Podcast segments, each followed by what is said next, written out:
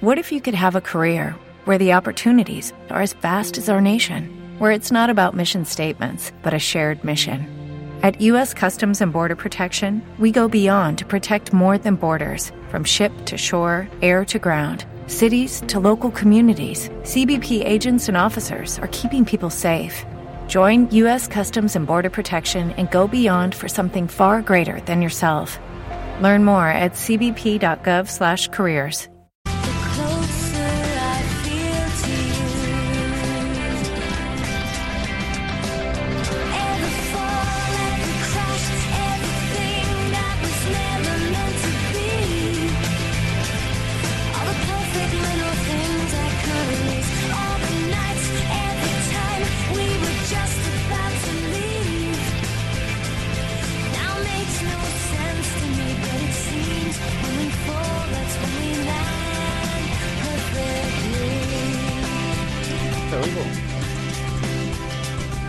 Ya estamos de nuevo con todos vosotros. Y bueno, ¿qué os ha parecido este a golpe de ritmo de esta mañana? Muy buenos días, Jorge de la Serna. Muy buenos días, Alberto Serrayer. Bueno, aquí seguimos con este especial de 14 horas. 14 horas de duración dedicado a la creatividad en general y radiofónica en particular. Esto es un anticipo del 4 de junio. ¿Te lo sabes, Jorge, que tenemos mañana? Sí, es el Día Internacional del Broadcasting, ¿no? Día Internacional del Broadcasting. Luego vamos a tener con nosotros a Chuse Fernández que nos va a explicar un poco qué es eso del broadcasting. Chuse, ¿te tenemos por ahí o no? Pues sí, por aquí me tenéis. Muy buenos días. ¿Qué tal? Bueno, a ver si subimos un poco micros, estamos aquí porque oímos poquito, poquito nos oímos. Es lo que tiene Bueno, el directo. eh, hablábamos de que, de que estamos en el día del broadcasting, estamos haciendo ese especial ese especial de, de TEA FM en directo y bueno, recordaros que va a haber un montón de gente invitada, que todos los que nos estáis escuchando podéis participar a través de cómo, tú te lo sabes Jorge. Estamos haciendo a través de Twitter, twitter.com en TAFM989, en nuestra página de Facebook, TAFM, y por Skype si nos queréis hacer una llamada. Bueno, interesante. Oye, ¿y lo del Skype funciona bien? Chuse, ¿nos funciona bien el Skype o no? Pues la verdad es que sí. De hecho, hemos tenido ya oportunidad de hacer pruebas, eh, y no solo pruebas, sino también eh, programas en directo a través de Skype. Por ejemplo, uno de nuestros programas. Hablaremos de, de toda nuestra programación y de todo lo que estamos haciendo en TAFM desde hace ya casi tres años. Pero, por ejemplo, uno de nuestros programas eh, que hace Ana Mosi, la Sí. habitación de Mosi, un programa sobre fotografía, que ahora mismo está en stand-by porque pues, pequeños problemas de, de horarios, etcétera, pero que volverá muy pronto. Pues ahí, por ejemplo, hemos eh, tenido la oportunidad de hacer un programa en- vía Skype con Ana en un sitio, Gustav Chus, que es su colaborador habitual en Londres, Sí. y ambos entrando vía Skype a nuestro programa. De manera que la tecnología Skype es una tecnología muy útil y que además nos va a permitir conectarnos con personas y con compañeros del mundo radiofónico creativo pues de los cinco continentes. Bueno, interesante donde los haya. Oye, vamos a contar un poquito, pues, quién va a participar en el día de hoy. Participamos alumnos de la Escuela de Radio, Jorge La Serna, que está conmigo, yo soy Alberto Serrayer, muchos más, Miguel, Eneco, Geno, eh, bueno, Reyes, Jesús, un montón de gente, los apellidos no me los sé, ya me perdonaréis, pero bueno, no me los sé.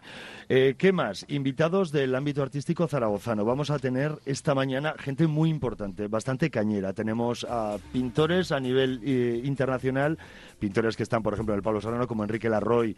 Tendremos a fotógrafos que acaban de ganar el premio Foto España, Javier Almalé. Tenemos enólogos, tenemos actores como Alfonso de Sentre, tenemos a, la, a Ana Bermúdez. ¿Quién es Ana Bermúdez? Dartmouth Ana Bermúdez es la directora del INAEM y bueno, una de las eh, culpables, entre comillas, de que este proyecto de la Escuela de Radio TAFM pues esté en antena. Desde aquí le mandamos un saludo, la queremos ver aquí luego y también tendremos, como no, Ángel Pardillos, que es el director de este Centro de Tecnologías Avanzadas dependiente del INAEM. Bueno, y más gente, Rubén Vela, caramba, la Escuela Cósmica Suicida. Eh, yo no sé si os gusta la comida a todos los que estáis escuchando, pero hay un tipo por ahí que tiene un restaurantillo que le llaman el Bulli de Torrero. Bueno, pues su jefe de cocina también va a estar con nosotros.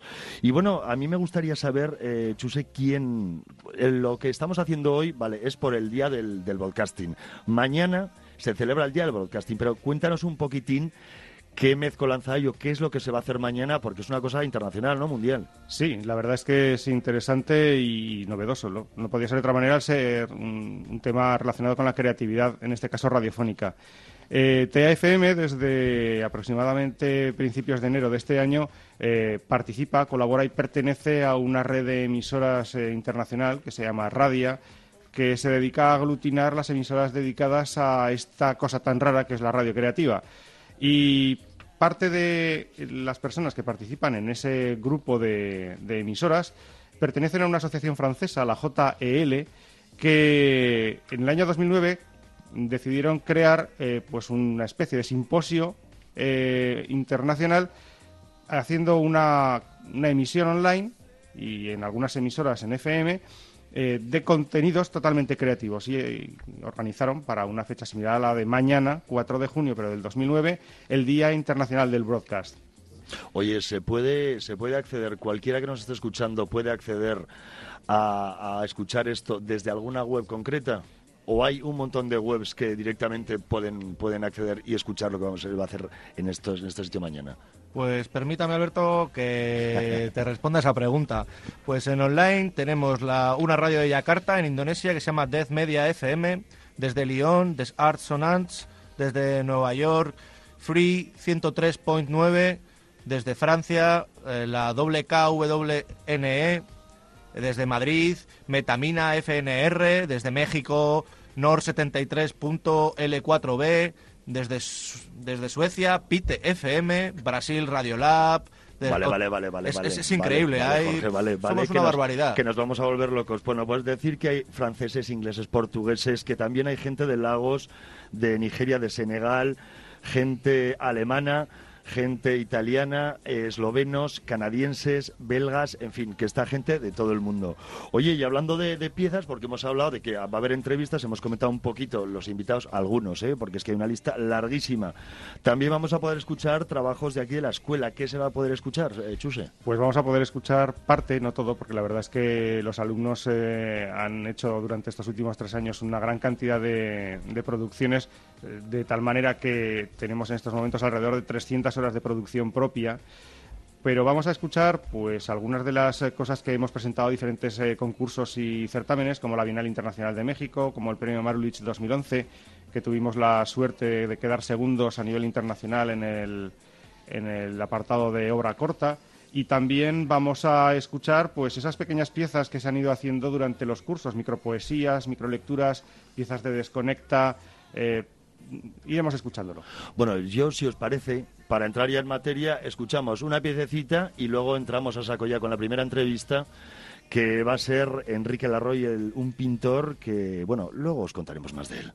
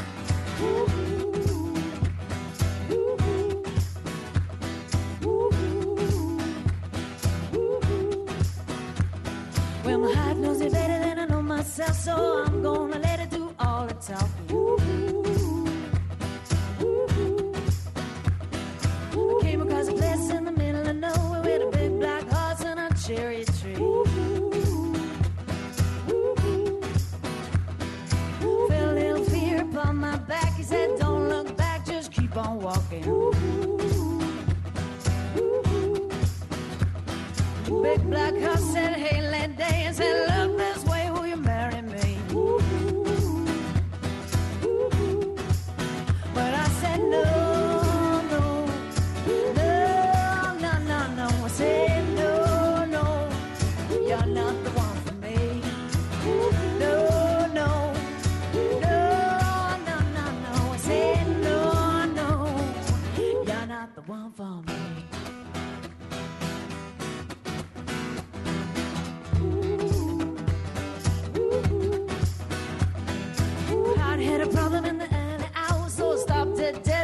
beat or two. But I cut some cord and I shouldn't have done it, and it won't forgive me after all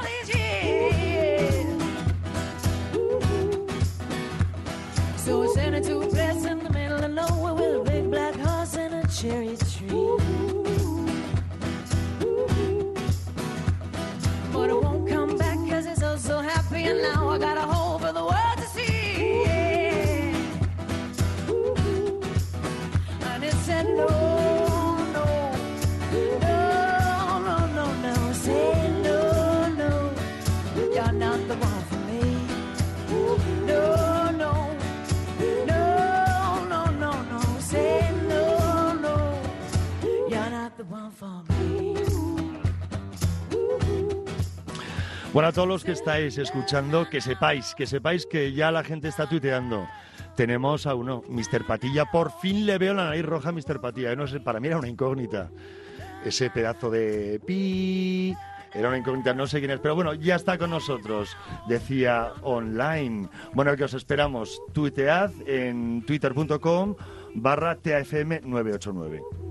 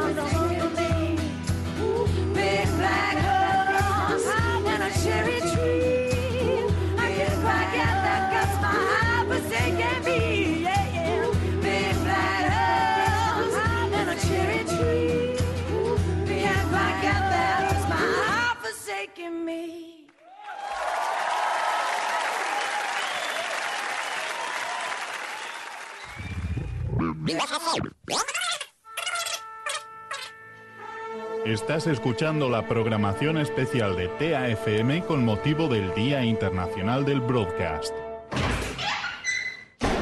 Eh, Chusé, Jorge, os va el, el astre- el arte abstracto, os gusta, ¿no? Bueno, sí, supongo que por la mañana. Sí, a estas horas es un buen momento. Bueno, eh, a estas horas no está nada mal. Bueno, oye, os hago un avance de lo que vamos a tener esta primera hora, que no lo hemos hecho. Aparte de todo lo que estamos contando, os he dicho, Enrique Larroy, pintor abstracto zaragozano, eh, tiene una exposición ahora mismo en la Sala Juana Francés, eh, que está en la calle Juan de Aragón, la Casa de la Mujer. Vamos, una espectacular exposición que se llama Especular, de Popova Matilde Pérez, y a verla porque, bueno, luego comprenderéis un poco por qué él pinta así y por qué hace eso. Y para todos aquellos que os guste el arte un poquito, eh, hay un nuevo edificio fantástico en Zaragoza, el IAC. Además tiene un nombre chulo, ¿no, Jorge? Sí, el IAC. como Musak, como Magba, como pues aquí también Eliac. Luego lo comentamos, lo comentaremos, con- se lo preguntaré a ver si me a ver si me entra el trapo. Bueno, pues también tiene una obra ahí tremenda en unas exposiciones que están haciendo en el Pablo Serrano. Pero bueno, yo creo que sin más vamos a hablar con Enrique. Uh, ya viene. Estamos con Enrique Larroy, pintor zaragozano con una consolidada trayectoria y que goza de un amplio reconocimiento. Buenos días, Enrique. Buenos días, buenos días. ¿Con qué, con qué nombre a, de los que te cito te sientes más identificado? ¿Más con pintor, con artista o con creador? Eh, con pintor. Yo soy mayor y de vieja escuela y la palabra pintor me sigue pareciendo que es lo que define mejor mi trabajo. Bueno, pues hablando de pintores, yo a mí me viene la imagen del pintor. eh, bueno, hay dos imágenes. O el pintor currante, el pintor que, que digamos que tiene sus horas de trabajo, sus ocho horas de trabajo o X en su estudio, y el pintor por inspiración. Esos locos que siempre han dicho de yo creo porque me viene la inspiración. ¿Tú de cuáles eres? Y yo creo que el pintor por inspiración no existe. Yo creo que todos somos pintores currantes. ¿eh? O sea, en, en realidad, lo que pasa que luego, pues lo que decía Picasso, ¿no? Que te coja trabajando. O sea, que es darle ciento- cierto, cierto toque romántico, ¿no? A la historia. Me- hombre, es nuestra, nuestra profesión es peculiar, es una profesión para empezar absolutamente voluntaria, absolutamente difícil de, encuadrar dentro de los parámetros laborales normales y eso pues hace que posiblemente pues mucha gente confunda nuestra actividad con una actividad que, que porque es voluntaria es muy divertida. Es, por supuesto, es muy atractiva, es un reto personal, pero es un trabajo eh, tan duro como cualquier otro, ¿no? ni más ni menos. O sea, que el pintor sufre. ¿Sufre para llevar a cabo su obra? ¿O en qué momento hay do- más dosis de sufrimiento o de placer? Yo creo que lo que tienes que hacer es eh, realizar un trabajo en el que consigas que parezca que ha salido siempre muy fluido, que conecte directamente con la gente que lo ve, que le transmita emociones y si una de ellas tiene que ser el sufrimiento, bienvenida sea. Pero si no, si el sufrimiento está en el propio proceso del trabajo, no necesariamente hay que mostrarlo. Creo que es mejor, además, que, que aparezca como fluido, que desaparezca, vamos, la sensación de sufrimiento. ¿Y de dónde saca Enrique Alarro su inspiración? ¿De dónde le viene la inspiración? Uy, pues me imagino que de la vida cotidiana. O sea, la, realidad más directa es la que te influye en la, for- en la forma de trabajar. Luego eh, el proceso eh, de tu trabajo, la propia historia del arte, todo la- el bagaje de lo que vas estudiando es lo que te, lo que te hace un poco cómo conformarlo y darlo a conocer, ¿no? Pero en realidad es la vida cotidiana y los problemas reales y diarios los que te hacen un poco realizar tu trabajo. Aunque incluso luego eh, parezca difícil de explicarlo cuando haces una obra eh, abstracta y, y- racionalista como la mía, pero es que ahí está, digamos, la, la realidad cotidiana, ¿no? Bueno, has hablado de, de la- de tu obra que es geométrica, es racionalista. Yo, vamos, consultando tu obra, viendo cosas de tu obra, veo que al principio de tus épocas había algo de figurativo, algo de arte figurativo. ¿Volverás algún día? Es que, a ver, yo no he acabado nunca de, diferenciar entre abstracción y figuración. Eh, formalmente y me imagino que mi, trabajo se encuadra dentro de lo que se llamaría abstracción. Pero yo creo que yo, utilizo los colores y, utilizo las formas como si formaran parte de, elementos eh, reales. Y entonces, en la medida que son elementos reales, eh, son elementos figurativos. con lo cual yo no he hecho, yo no he dicho, no he dicho distancia, no he hecho distancia entre una figura humana, entre un paisaje o entre un, rectángulo o un triángulo. Has pasado en, en esta última exposición que podemos ver en la Casa de la Mujer, has pasado, a ver, el título que no me acuerdo, ¿qué título? Especular. La exposición se titula Especular eh, de Popova a Matilde Pérez. Bueno, pues en esta exposición has pasado quizá de obras de gran formato, como la que podemos ver en el, en el Museo Pablo Serrano, que es una obra de justaposición de piezas gigante, has pasado a una exposición más intimista, con obras muy enmarcadas, muy bien delimitadas y que yo no sé si forman parte de un todo o es una serie. Es una serie muy determinada porque fue un trabajo que me planteé eh, en relación a trabajar con una serie de pintoras que me interesaban mucho, de pintoras del siglo XX, ¿no? Eh, algunas fallecidas y otras en activo, como Matilde Pérez o como Brigitte Riley. Entonces, eh, al trabajar directamente con, con pintoras que me interesaban mucho y de las que de alguna manera yo había eh, absorbido parte de sus, de sus técnicas y de sus conceptos, eh, me encontraba muy a gusto, pero por otro lado tenía que ver cómo la relacionaba. Y me cambió el sistema de trabajo. En lugar de trabajar de una manera mucho más eh, azarosa, mucho más desde cero cero, eh, con el lienzo en blanco, tuve que de alguna manera ir planteando cómo, digamos, las interrelacionaba con mis cosas, ¿no? Y eso me ha hecho trabajar de otra manera y hacer una serie como en ese sentido más cerrada. Muy divertida, yo me lo he pasado muy bien, francamente, y creo que el resultado es atractivo. Lo es, lo es, yo lo he visto y lo es. Oye, y hablando de, mujeres, porque tú estabas hablando de mujeres artistas, ¿por qué en el mundo del arte, ya sé que es una pregunta un poco vaga, pero ¿por qué en el mundo de la pintura, por ejemplo, está tan poco considerada la mujer, en el mundo, el sobre todo en el mundo de la pintura? Pues, mm, hombre, tampoco me había puesto a pensar yo que en el mundo de la pintura fuera menos considerada que en otros mundos. Yo creo que en general está poco considerada en casi todos los mundos, ¿no? Eh, a nivel histórico, en el siglo XX es muy difícil encontrar, salvo eh, personas muy, muy puntuales, pues sí, eh, las, las, las científicas famosas son excepciones, ¿no? Y además parece que se acentúa que sean femeninas, que sean, que sean mujeres como, como, como una condición especial, ¿no? Cuando en realidad yo creo que, vamos, no, no, yo no había pensado que la pintura fuera menos, realmente tienen muy poca presencia, han sido muy abducidas como siempre, generalmente por los varones, y en el caso concreto, por de algunas, pues, pues que han sido a lo mejor incluso parejas de, de artistas también famosos, pues que cuando han sido ellas las que han sido mucho más inductoras a un trabajo creativo, o por lo menos eh, más rompedor, eh, pues bueno, pues han sido ellos los que se han quedado con la fama, ¿no? Eso es verdad. Cierto. Oye, ¿te ves limitado a la pintura? O sea, quiero decir que te expresas expre- exclusivamente con la pintura o también exploras otros campos, porque yo he visto por ahí alguna foto tuya. Yo me expreso con la pintura. Eh, luego, yo creo que todos tocamos todos los pitos un poco en una cierta intimidad. Fotografía he hecho desde hace muchísimo tiempo. Eh, he expuesto cosas muy concretas que de alguna manera tengan una, lectori- una lectura muy pictórica. ¿no? Tengo series trabajadas y más o menos cerradas que sean que estén bajo el prisma de la pintura. Entonces, claro, eh, eh, me interesa en ese caso mucho menos la técnica, lo cual me parece peligrosísimo por mi parte. Es decir, tengo que plantearme, tengo mucho pudor con respecto a la fotografía y a los grandes fotógrafos. Entonces, siempre y cuando las veo que las puedo utilizar bajo ese prisma pictórico que, digamos, me da una cierta bula con, eh, con respecto a la calidad técnica, me atrevo, si no, no, hoy por hoy, ¿no? Eh, con, con elementos objetuales, con, con- con elementos más volumétricos, he hecho, alguna vez he expuesto alguna cosa, ¿no? Pero vamos, mi campo específico en el que me encuentro a gusto, en el que trabajo bien y creo que puedo dar más, es la pintura como tal, ¿no? En el sentido más amplio, además de la pintura, ¿no? ¿Y cómo se relaciona Enrique Larroy con las nuevas tecnologías? A la hora de volcar sus trabajos, eh, esperar sus trabajos, o qué relación tiene? Yo con las nuevas tecnologías me relaciono bien. Yo siempre me he relacionado muy bien con las nuevas tecnologías, sobre todo eh, eh, eh, desde que empecé a descubrir el ordenador, lo, pero vamos, lo utilizo sobre todo, sobre todo como archivo, como documentación, como, co- eh, como comunicación.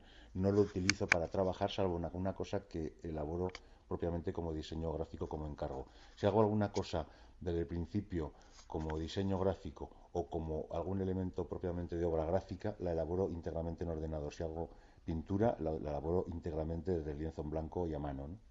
Eh, luego hay resultados en los que mezclo cosas, como por ejemplo en, el, en la tela que, es, que, que, que comentan insistentemente Marea 2.4, que es la que está en el, en el IAC de Pablo Serrano. Eh, hay parte de telas que están pintadas al óleo, hay parte de telas que son impresiones digitales elaboradas con ordenador, pero ya forman parte de un proyecto muy determinado en el que estamos haciendo crecer una pieza y que eh, son eh, objetivos determinados. Es decir, esta pieza crece y digitalmente tiene más sentido hacer esa ampliación que hacerla a mano. ¿no? Bueno, al hilo de, de hablar del IAC, del Pablo Serrano, por fin Zaragoza tiene un, un espacio para el arte contemporáneo. Yo no sé si llega como un oportunismo, como una cosa reflexionada. Estamos viendo que las grandes ciudades como Bilbao tiene el Guggenheim, el León tiene el Musac, el MACBA en Barcelona. ¿Zaragoza se ha apuntado al carro o era ya hora de que hubiera un espacio expositivo para el arte contemporáneo, además tan equilibrado y tan bien hecho? Eh, vamos, yo no creo que sea cuestión de apuntarse a ningún carro. Zaragoza, la comunidad aragonesa, en definitiva, necesitaba un centro, digamos, eh, director de lo que sería la actividad de arte contemporáneo, de todo lo que sería la cultura contemporánea, de hecho, ¿no?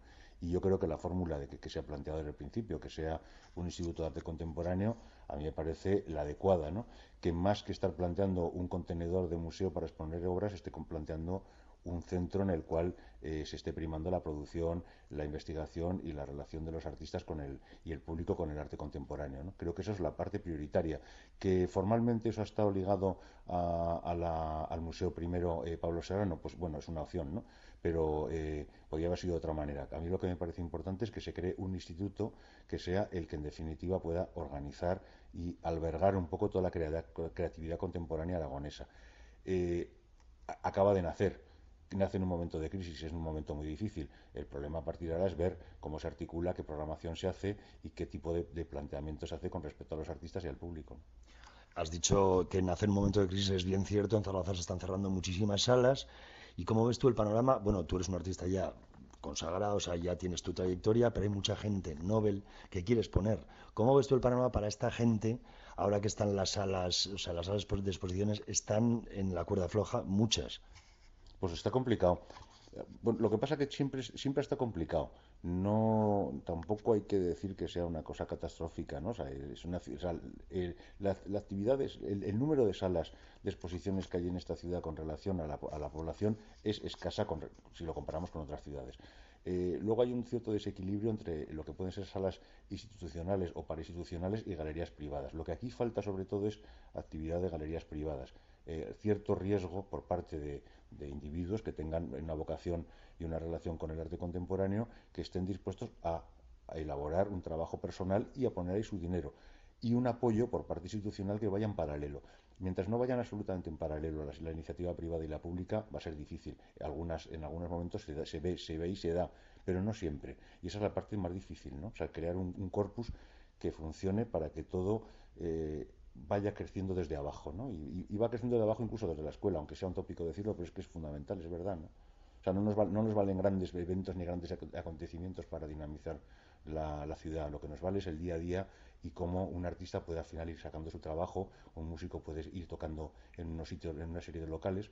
Hay, por ejemplo, en música es curioso cómo quizás por la implantación de los Erasmus es posible escuchar música en directo en, seis o siete locales a la semana fácilmente en Zaragoza sin problemas, ¿no? Pues en artes plásticas tendría que pasar lo mismo y es más difícil. Quizá, hombre, la música es algo más inmediato y para la, gente joven quizá más divertido. Yo creo que un poco esa es, es una de las bases, ¿no? De la, de, de una cosa y de la otra. Pero divertido, bueno, sí, vamos a ver, la música puedes estar en un pub perfectamente oyendo música o no oyéndola y emborrachándote, eso está claro, ¿no? Pero lo mismo puedes estar haciendo en una, eh, delante de un cómic o delante de un cuadro. Es decir, hay gente absolutamente para todo. El problema es que son lenguajes más complicados, es verdad. El, el- el- el- la, la relación con, con las artes plásticas exige otro tiempo, otra, otra, otra manera de verlas, aunque bueno, el concepto de las artes plásticas es muy amplio, o sea, que decir que hay muchas actividades que permiten también una visión como muy más global con otro tipo de, de actividades. ¿no? Bueno, y por último, ¿cómo ves tú? eh, hay una teoría, una teoría, algo se dice, se comenta que los tiempos de crisis, de crisis agudizan el ingenio, hacen que la gente cree, que la gente esté, sea más innovadora. ¿Tú eres, tú eres de, de esa opinión? Hombre, en los tiempos de crisis la gente sigue trabajando y yo creo que incluso trabaja más porque no queda más remedio, o sea, es decir, tanto en las crisis personales como en las crisis colectivas, ¿no? Eso está ahí, o sea, la gente está trabajando más que nunca. El problema es que eso cuesta a lo mejor más que se vea. Vivimos un momento en el que, por ejemplo, con relación a mi campo, eh, pues casi parece casi parece inmoral el que se gaste dinero en pintura aunque se exponga una exposi- o que se haga una exposición de pintura, ¿no? De pronto, eh, digamos que hay criterios como que eh, se polarizan y entonces es difícil eh, situar las cosas en su contexto, ¿no? Queda feo en este momento decir vamos a, vamos a gastar dinero en una exposición de pintura, es mucho mejor gastarla en otras cosas.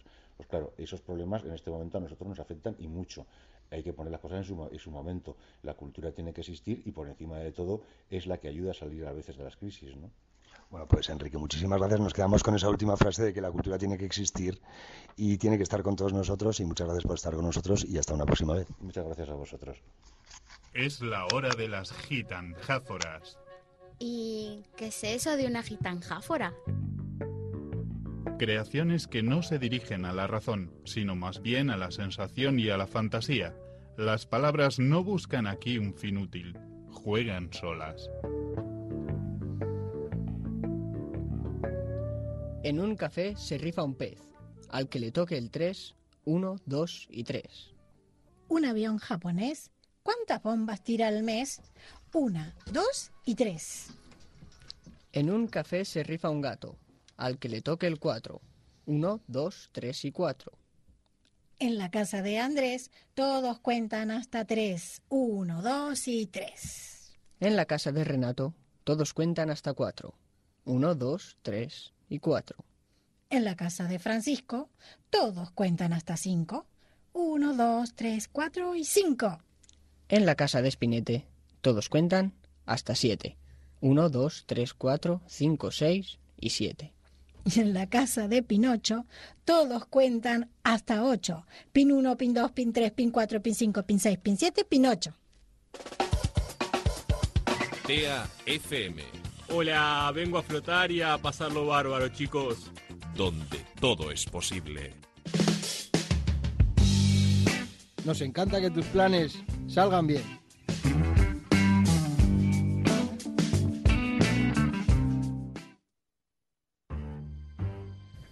Bueno, y redondo nos está saliendo el día. Eh, esto era una gitanjáfora. Yo no sé si la conocíais, pero bueno, una especie de poesía inconexa. Bueno, pues Richie Picazo y Alicia Vega nos han ofrecido esta gitanjáfora. ¿Tú hacías gitanjáforas cuando estábamos en el curso? Pues yo al final no llegué a hacerlo, pero sí que podemos decir con orgullo que todo es producción casera, homemade. ¿no? Todo, todo es, exacto, todo es puritita TEA FM. Cosas hechas aquí. Made in TEA. TEA. Se puede decir, ¿no? Made. Efectivamente, Alberto. Bueno, hemos tenido a un tipo extraordinario, ojo, pintor primer nivel, ¿eh?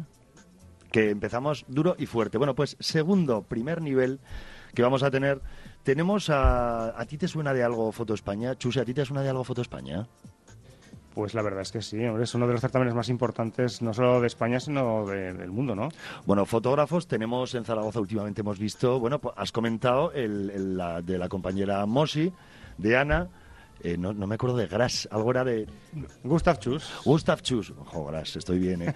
bueno, pues yo vi ayer por televisión en algunos reportajes que es un tipo que ha hecho un montón de fotografías en base a un móvil, bueno, instantáneas, sin ningún tipo de retoque. Bueno, pues por ejemplo, pero tal vez diles dos tipos, chico y chica, también interesantísimos. Bueno, pues hablábamos de eh, el premio Foto España. Bueno, pues el premio de la Fundación AENA por una foto llamada Olafur Eliasson de la serie In situ de Javier Almalé fotógrafo y diseñador gráfico del estudio Versus.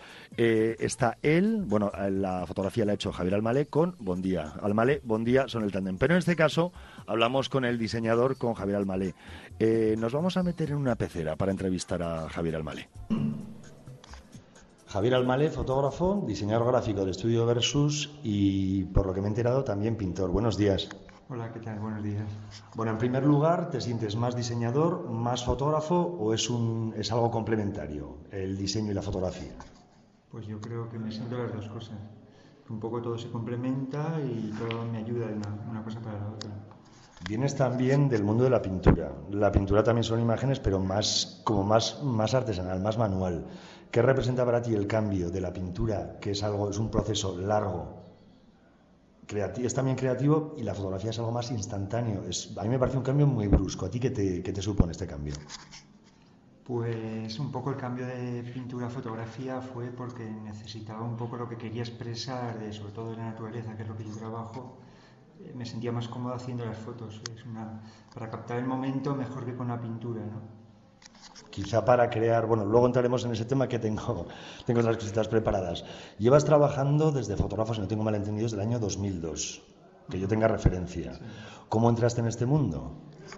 Pues eh, para el Monasterio de Veruela nos encargaron un proyecto sobre naturaleza y un poco me junté con Jesús Bondía, que es un poco la persona con la que trabajo, y decidimos apostar por la fotografía. fue una especie de instalación ya de fotografía y a partir de ahí empezamos.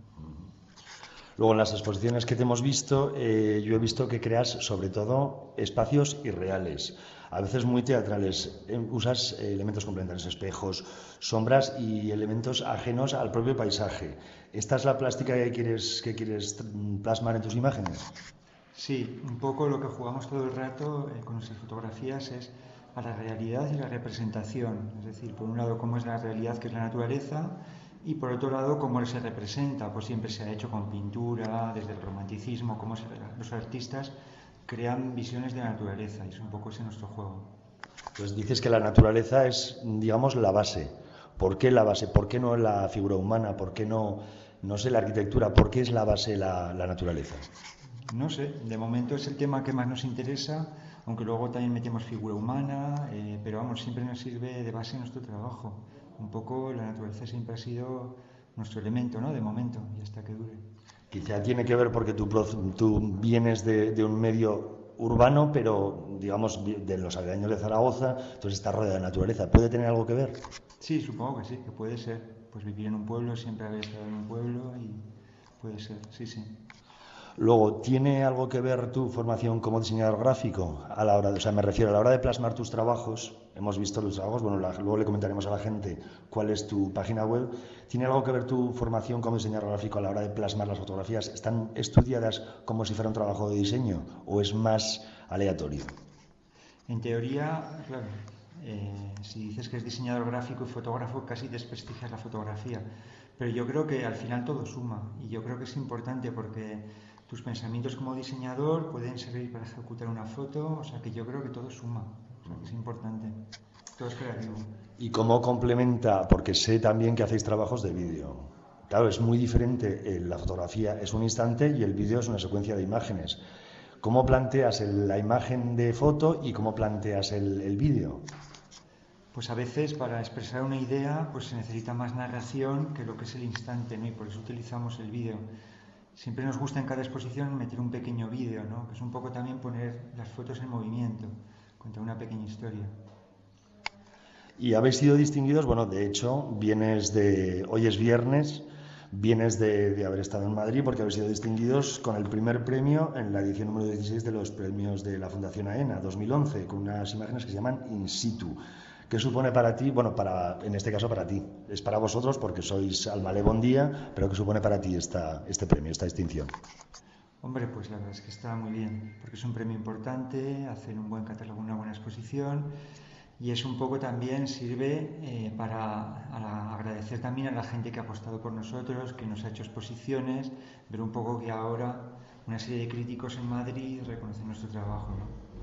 Oye, descríbeme un poquitín cómo es esta obra in situ. A ver, he leído por ahí que son unas secuencias incompletas que formuláis una obra conceptual y plásticamente que se dirige a reinventar la dramaturgia del paisaje. ¿Buena descripción o no? Sí, bueno, básicamente pues consiste en que sobre la naturaleza hacemos una instalación de espejos en la que reflejan también la misma naturaleza donde estás, pero en uno de los espejos ocultamos la obra de un artista que ha trabajado también una fotografía de paisaje. Entonces lo que hacemos es camuflar su foto en la naturaleza como que nosotros también estábamos allí cuando él hizo esa foto. Un poco ese juego de, de meternos en la foto de otra persona y pues hablar de la realidad y la representación, un poco este juego nuestro. Bueno, vamos a decir la, la web para que la gente que no conozca todavía vuestros trabajos eh, se pueda introducir, porque la verdad es que yo he estado visitándola y es muy chula. Dinos cuál es. Es eh, www.almalebondia.com. Bueno, y mm, hablando un poco de, claro, fotografía, vídeo, eh, tu trabajo como diseñador gráfico, que por cierto, ¿cuántos años llevas trabajando en el mundo del diseño? Digamos, como 18, así.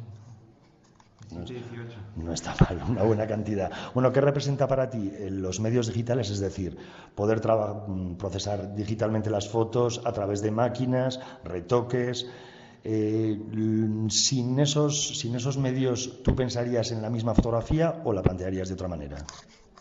Pues los medios digitales para nosotros sobre todo nos sirven pues, porque ha avanzado mucho en duración de materiales y en formatos grandes. Pero lo que intentamos con nuestras fotos sobre todo es, se ha usado mucho Photoshop, entonces lo que intentamos en todo momento es que nuestras fotos son, que no haya nada de retoque. O sea, lo utilizamos luego para procesos de después, para procesar las fotos. Pero lo que es la foto, aunque es digital, la hacemos como si fuera una foto antigua. Pues y trabajo, oye, ¿y habéis probado también con el positivado y todas esas cosas, el revelado? ¿O eso ya lo dejáis a, a- es otra parte que vosotros no tocáis? No, ahora ya tal cual están los tiempos, para esos formatos tan grandes, con ese color es mejor. Bueno, para que la gente se entere qué formato sois los, los que os gusta trabajar. No, pues sobre todo son fotos como de dos metros, encapsuladas en metacrilato, con lo cual es que necesita un proceso, eh, pues eso, que es muy complejo, que para hacerlo a mano es muy difícil. Oye, y el mundo de la fotografía últimamente vemos pues, en ferias como Arco, ferias internacionales, que está pujando mucho más, no mucho más que la pintura, porque siempre está ahí la escultura, pero la fotografía está, tiene más relevancia que tenía hace tiempo. ¿Cómo lo ves tú el mercado de la fotografía? Pues yo creo que es un mercado que cada vez va más, y sobre todo en la gente joven. eh, lo que te permite la foto también es que como de una copia puedes hacer varias, también los precios son mejores que la pintura, ¿no? Y con lo cual puedes llegar a más gente. Es un poco un mercado que está creciendo mucho en la gente joven, ¿no? Hombre, eh, yo conozco, aparte de vosotros, hay más fotógrafos aragoneses y la verdad es que la calidad es estupenda. Quizá tiene algo que ver eso de que todo el mundo ahora tiene una cámara digital. Es, un, es algo como más accesible, como más, mm, más usual. Hombre, lo de que todo el mundo tiene una cámara, la verdad es que es algo que casi da vértigo, ¿no? Porque el- los millones de fotografías que se disparan cada día, que se van colgando en la nube, ¿no? Allí, eh, no lo sé lo que va a pasar con tantas fotos, ¿no? Pero es muy curioso, es muy interesante. Eh, también sirve para que de repente salga más gente, ¿no? Porque el estar ensayando todo el día genera que al final salgan cosas interesantes. Eso está bien. Bueno, y ya para terminar, eh, como creador, ¿qué es lo que te apetece? Bueno, hablamos de creador. ¿Tú te sientes creador?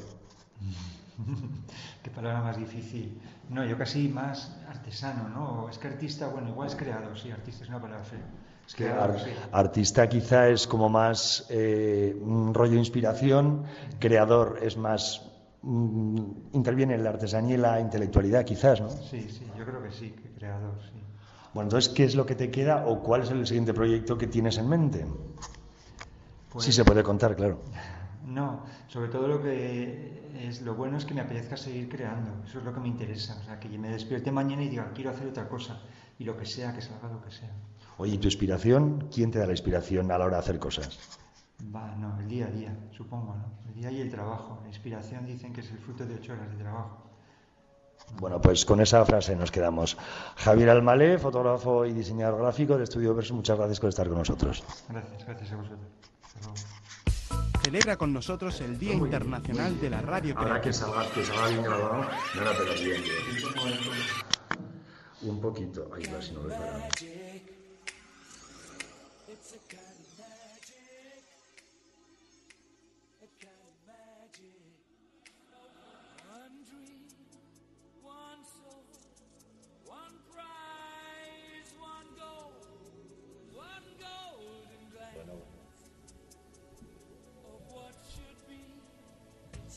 ¿Estamos? Sí, estamos, sí, estamos. Esto hay, hay que comprenderlo, hombre. Estamos en vivo y en directo. Hay nervios. La gente se puede equivocar. Y recordar que este AFM es sobre todo una escuela para profesionales de la radio. Chuse, cabeza visible de TAFM y de la escuela de la radio.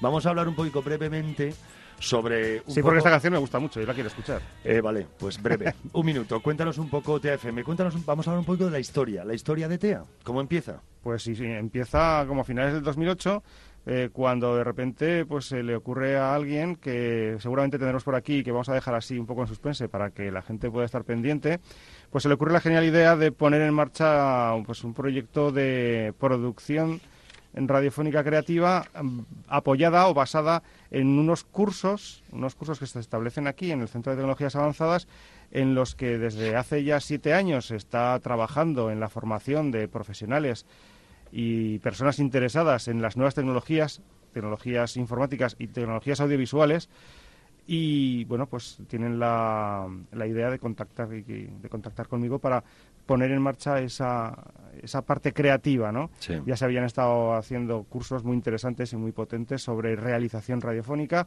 pero faltaba esa parte, ¿no? El decir, bueno, pues vamos a, a darle contenido a lo que podamos hacer en radio.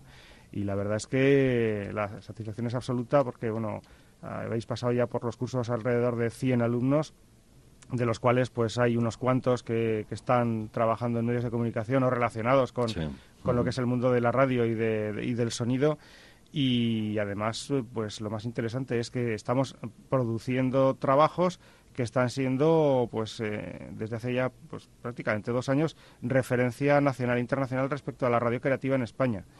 Estuvimos eh, participando en la Bienal Internacional de México el año pasado. Eh, hemos estado colaborando con, la, con el Centro de Cultura Contemporánea de Barcelona y con, con José Manuel Berenguer, responsable del responsable de, de la Orquesta del Caos allí en Barcelona. Hemos estado haciendo también colaboraciones eh, sonoras eh, creativas con el espacio Tangente de Burgos, eh, colaborando a nivel técnico y nivel de contenidos con emisoras y con colectivos, escuelas de radio en Argentina, en México, en Reino Unido. La verdad es que en ese aspecto estamos muy contentos porque estamos encontrando además muy buen feedback entre Sí. los creativos radiofónicos que llevan ya muchos años trabajando. eh, Que vamos a aclarar una cosa con respecto a los creativos. Hoy se trata de creativos, de todo tipo. Pero un creativo, es que a veces la gente piensa que oh, un creativo para radio tiene que ser algo raro, algo que despunte. No tiene por qué. Tiene que ser algo. La creatividad es, personal. Exacto, yo creo que la creatividad la tenemos todos, unos más dormida que otros, pero eh, todos tenemos ese punto creativo y lo que tenemos que hacer es sacarlo. Unos lo podemos sacar a través de la radio y del sonido, otros lo pueden hacer a través de un plato de judías con chorizo, Sí. a través de la pintura, de la escultura, De lo que quieran, claro. de los medios audiovisuales, del...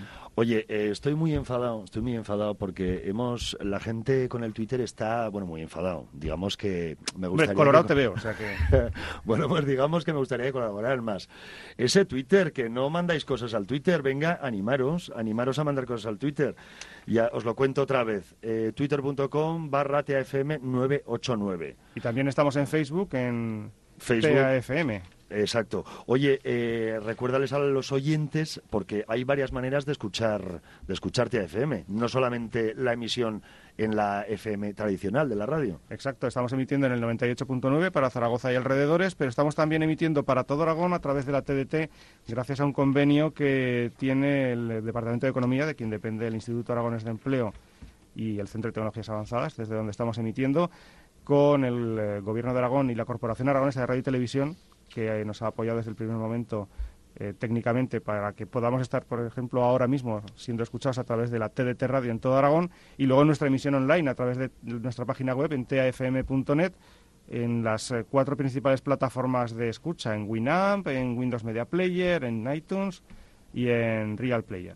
¿Quién da más? ¿Quién da más? Bueno, pues vamos a quedarnos ahora escuchando What Kind of Magic, que dices que te gustaban los Queen. Ay, ay. Y luego, luego va a venir eh, otra gente puntera en Aragón. Lo esperamos, esperamos que venga. Se trata de un enólogo. Luego sabréis quién es. Venga.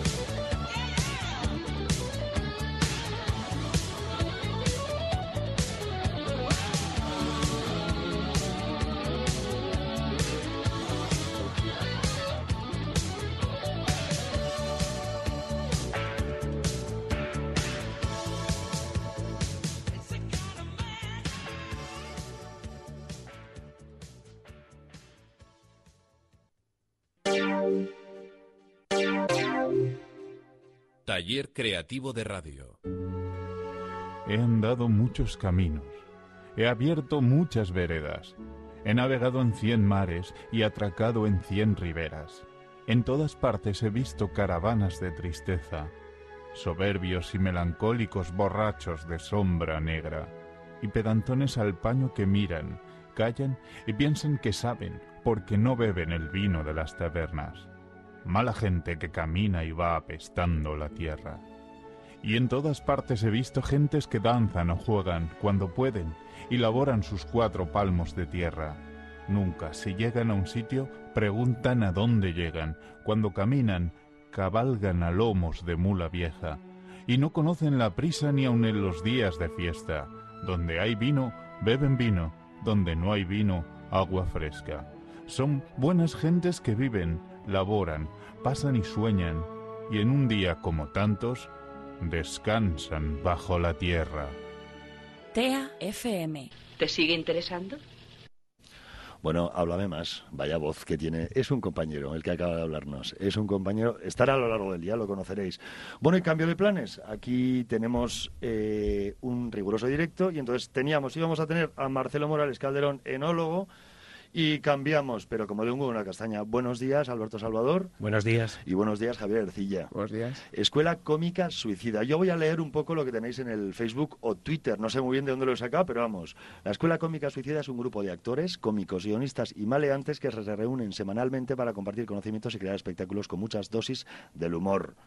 Eh, ¿Os hace justicia esto que habéis puesto? Sí, yo creo que sí, que, que hace justicia. Desde luego somos unos locos y unos suicidas, ¿no? Porque es un taller creativo que nuestra, nuestro objetivo desde el principio es mostrar cada muy poquito, eh, enfrentarnos al, al, público y mostrar todo eso que vamos cociendo, ¿no? Semana tras, tras semana. Pero bueno, lo hacéis, o sea, me refiero, sois gente que proviene del teatro, sois gente aficionada, sois gente que, que tiene una, un hobby tremendo, ¿Cómo, ¿cómo es esto? Porque sois un grupo grande. Vamos primero con lo del grupo. Sí, bueno, somos gente de, del teatro. Por eh, cierto, nos habla Javier Ercilla. Sí, eh, bueno, eh, vivimos del teatro, ¿no? Somos un grupo, hay gente que también tiene, algunos tienen su oficio, aparte de, del teatro, un oficio de gente. Sí, la, dicen que a veces la, la, profesión de, ¿cómo era? de no, no le decían un nombre de, de, mimo, no. Bueno, la profesión de actor a veces es muy complicada, ¿no? A desde de que llegues a lo alto. Sí, sí, desde luego es vocacional, ¿no? Porque es una profesión bastante inestable. Eh, entonces, bueno, como comentaba Javier, pues hay un poquito de todo, ¿no? Hay los que tenemos nuestra compañía aparte de este experimento y hay quien pues lo tiene más como una cosa, más un hobby, ¿no? Hay una, hay una mezcla, ¿no, Javier?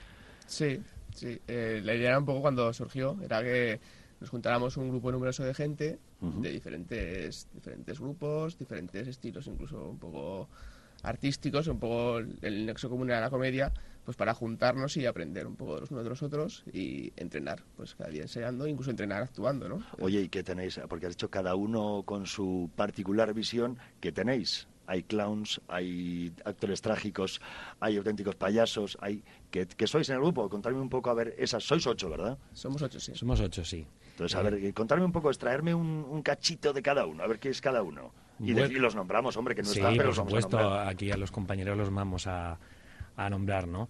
Sí que es verdad que, bueno, eh, a todos nos interesa la comedia y casi todo lo que, hemos hecho pues está relacionado con, con, la comedia, bien sea una comedia más gestual, más clown, más imitación, ¿no?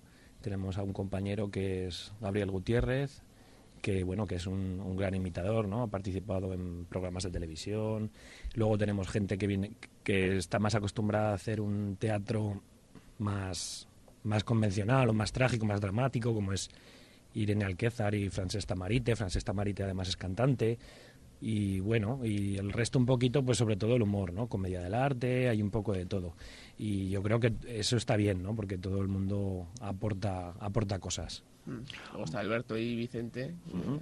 que son de Teatro Indigesto, que es un grupo que trabajaba mucho en la improvisación. Sí. También Paco Bruna también, también participa con ellos en improvisaciones. Y luego, bueno, yo estoy en, en los mancusos, hacemos sketch, y un poco así juntándonos todos, pues pues hacemos un poco el espectáculo este de sketch y improvisaciones, ¿no? Oye, el último espectáculo, o si estáis en algún sitio ahora, ¿dónde estáis? Pues estamos ya con el volumen 2, ¿vale? Porque la idea es... Eh, no estar elaborando durante mucho tiempo un espectáculo súper redondo y luego mostrarlo, ¿no? sino cada dos meses aproximadamente hacer una, hacer una muestra eso no quiere decir que no esté cuidado y que no se tenga siempre la visión de espectáculo, ¿no? Y ahora estamos con ese volumen 2.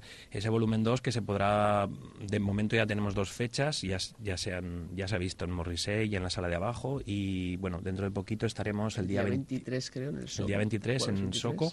Y el día 3 de julio en el Y el día Zorro. 3 de julio en el Zorro, eso es. Y Muy bien. bueno, y haremos un amparoncito en verano, pero volveremos con mucha energía para Vaya, yo septiembre. pensaba que erais como los cómicos, que era el, el nombre que no me salía antes, los cómicos esos que, que iban de pueblo en pueblo con maletas. ¿No tenéis gira veraniega?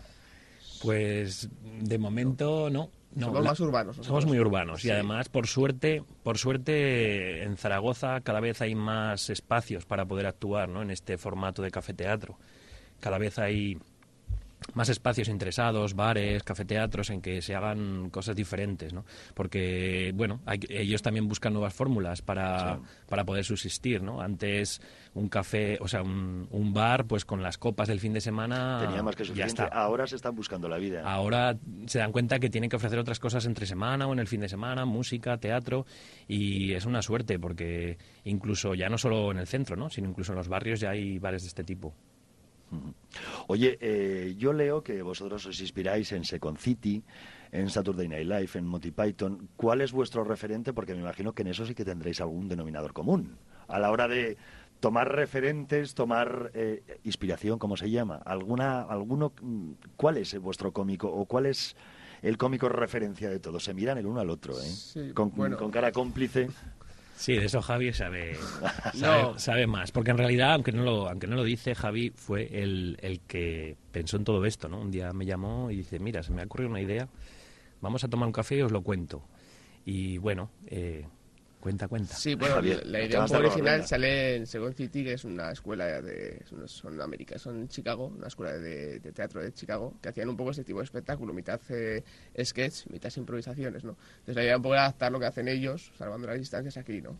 Pero luego, luego personalmente, bueno, a mí me gusta mucho el humor inglés, los Monty Python, incluso ahora también hacen Little Britain, es un, grupo. Ah, sí. Son A ver, buenísimos. a ver cuándo la ponen por alguna pública, chico. Sí, La de Little bueno, por Britain. inter- ahora claro, hay que verlo por internet, ¿no? Ya, lo que pasa es, bueno, aquí desde esta radio además se, se preconizan esas cosas, lo de internet, los streaming, todas esas cosas, pero claro que nos la pongan, por lo menos esa es buena, la de Little Britain. Sí. Además está, no está subtitulada. Bueno, está subtitulada, pero no está, no Hombre, está en versión. Oye, ¿y vosotros el humor lo veis en cuando, por ejemplo, me imagino que consumidores de humor de todo el planeta seréis, ¿lo veis en versión original o lo veis traducido? Porque eso me parece interesante, porque claro, el, el toque del brillo del humor quizá a veces es la voz del, del propio actor, no, no solamente el- la frase o el, o el sketch. Claro, lo malo que en comedia pasa que si lo ves en original es- está muy bien, pero también que a veces pierde, ¿no? Porque los chistes, eh, si es una buena, un buen doblaje, también gana. El problema es, claro, hay, hay como hay las series como Little Britain no está, no está doblada, ¿no? Y luego algunas, como The Office, la versión inglesa la doblaban Sí. aquí en castellano, pero la doblaban tan mal que es mucho mejor verla en versión original. Oye, ¿podemos adelantar un poco sobre qué va vuestro próximo...? Oye, has hablado de volúmenes. Mira, me voy de una cosa a la otra. Has hablado de volúmenes. Volumen 1, volumen 2. ¿Qué es eso de los volúmenes? Pues volúmenes cada, cada espectáculo, ¿no? Cuando ya tenemos suficiente material para poderlo mostrar, que nuestros shows duran alrededor de una horita, eh. ¿Participáis los ocho? Los ocho, eso es, eso es. Y, y bueno, siempre a veces queda uno en la recámara que está más de técnico, pero bueno, siempre es la participamos los, los ocho. Entonces, bueno, cuando ya hay suficientes juegos de improvisación y es que es que ya están funcionando, porque los vamos construyendo a base de improvisar o ideas que tiene uno, también hacemos trabajo de guionista, ¿no? Cada uno en su casa. Pues, pues entonces lo, lo mostramos. Entonces ese volumen 1 era una primera recopilación y bueno, en el volumen 2 pues hay guiños al volumen 1 también con algunos personajes, ¿no? Para, para ser... Es un pequeño regalo, ¿no? Para Oye, los que nos siguen. Adelantarnos algún personaje, alguno que hagáis característico. Bueno, hay un... Una cosita, una, una cosita. Yo es que no, no me acuerdo de deciros que si teníais algún tipo de material para traerlo, pero bueno, os tenemos en vivo en directo. Eso es mucho pedir. Que nos hagáis Pues- alguna cosita. Justamente no, es- parece que no coincidimos en ningún sketch. Vaya. Eh, No, la verdad que no, pero bueno, sí que hay unos personajes que ya han repetido en los volúmenes y creo que van a repetir en más, ¿no? Porque están teniendo bastante éxito, que son unos son unos reyes particulares que están inspirados en los, en los reyes de la baraja española. Vale. Eh, los rey- el, el rey de copas, el rey de bastos, el de espadas y el de, y el de oros. Entonces, bueno, están muy divertidos y esperemos que tengan bastante vida, ¿no? Poderle sacar más juego. Oye, yo eh, me imagino que vuestra relación con las nuevas tecnologías será total, como la de todo el mundo de más o menos de vuestra edad. Tenéis buena relación con las nuevas tecnologías. Es decir, YouTube, eh, Twitters, Facebooks, eh, web, todo eso. Sí, además, cuando hemos nombrado a los compañeros, se nos ha olvidado Miguel. hablar de uno que es, Que que es Miguel. además. Que además. Miguel Cabrejas. Miguel Cabrejas, que es el que más controla de esto, ¿no? De ver- eh, la verdad es que es el, el alma de, de Facebook y Twitter de, nuestro, de nuestra página o, que tenemos allí y la verdad que lo, lo actualiza, pone fotos, siempre está por ahí mandando información, ¿no? Y es una suerte porque esto de las redes sociales para que la gente se entere viene, viene genial. Oye, que os- mira, me venís al pelo. ¿Qué os, ¿Qué os supone a vosotros? Porque claro, ahora cantidad de grupos, grupos que son realmente minoritarios, se convierten en fenómenos de masas gracias. Bueno, el MySpace ya, el otro día leí que estaba un poco ya caído. When you drive a vehicle so reliable it's backed by a 10 year, 100,000 mile limited warranty, you stop thinking about what you can't do and start doing what you never thought possible. Visit your local Kia dealer today to see what you're capable of in a vehicle that inspires confidence around every corner. Kia, movement that inspires. Call 800 333 4KIA for details. Always drive safely. Limited inventory available. Warranties include 10 year 100,000 mile powertrain and 5 year 60,000 mile basic. Warranties are limited. See retailer for details.